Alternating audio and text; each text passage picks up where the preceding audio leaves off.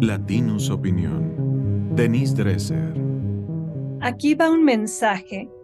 para todos los y las propagandistas y facilitadores y porristas de la llamada cuarta transformación, seducidos por el autoritarismo, disfrazado de preocupación por los pobres y recuperación de la soberanía perdida. Ustedes saben quiénes son y cómo han envenenado el debate público del país. Aquí va un breve recuento de las incongruencias indefendibles que han desplegado en estos tiempos. Descubren de pronto que Ricardo Salinas Pliego es un delincuente, pero ignoran su trayectoria truculenta cuando López Obrador lo incorporó a su consejo asesor empresarial y le otorgó por adjudicación directa la distribución de las tarjetas del bienestar a Banco Azteca. Descubren repentinamente que es un oligarca rapaz, pero callaron sobre sus prácticas usureras y extractivas cuando era aliado del gobierno y el presidente lo llamaba un empresario con conciencia social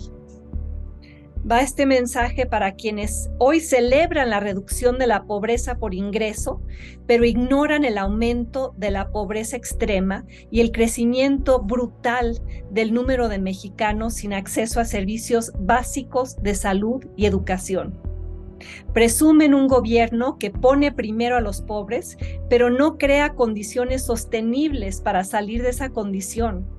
ignoran la ausencia de apoyos gubernamentales durante la pandemia, lo cual llevó a que México fuera uno de los países con mayor índice de excesos de mortalidad y los pobres pagaron el precio. Va un mensaje para quienes critican la candidatura de Omar García Harfuch en la Ciudad de México por ser policía y así dicen que traiciona la identidad izquierda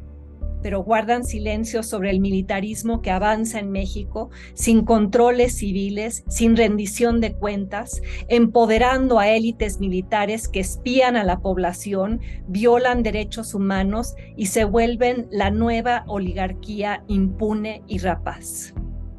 Va un mensaje para quienes defienden al gobierno más feminista de la historia,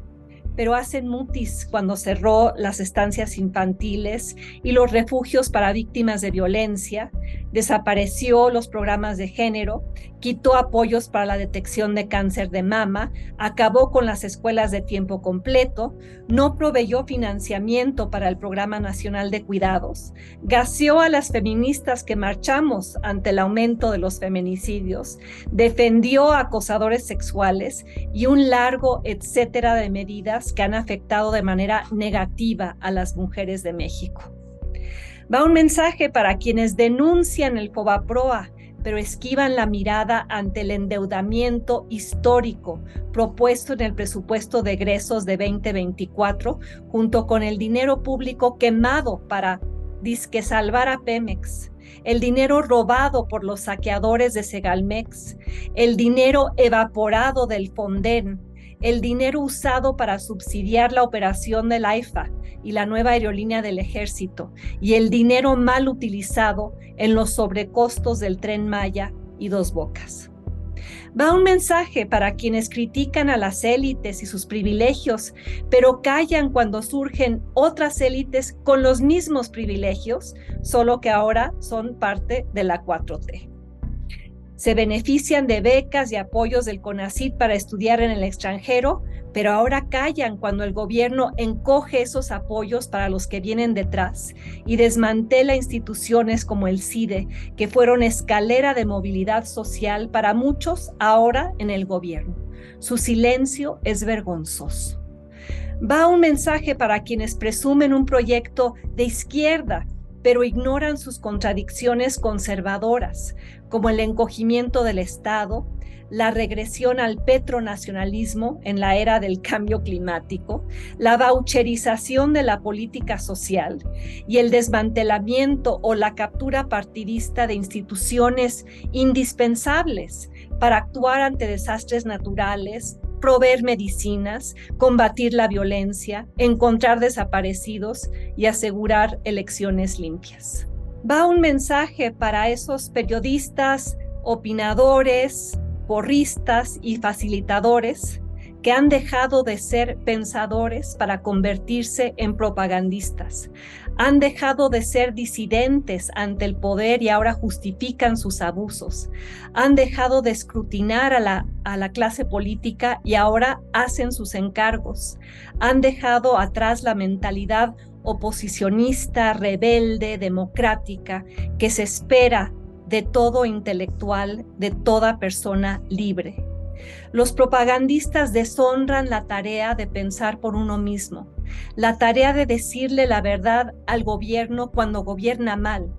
ese gobierno que preferiría suprimir o limitar o distorsionar la verdad. Han dejado atrás la tarea de no ser un simple espectador ante la corrupción, la estupidez o la cobardía presentes en este sexenio, antes y por lo visto siempre. La labor de contar el dolor y la indecencia como lo más importante que podemos hacer.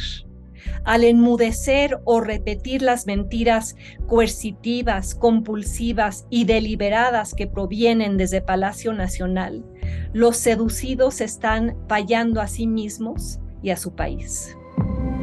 Esto fue una producción de Latinus Podcast.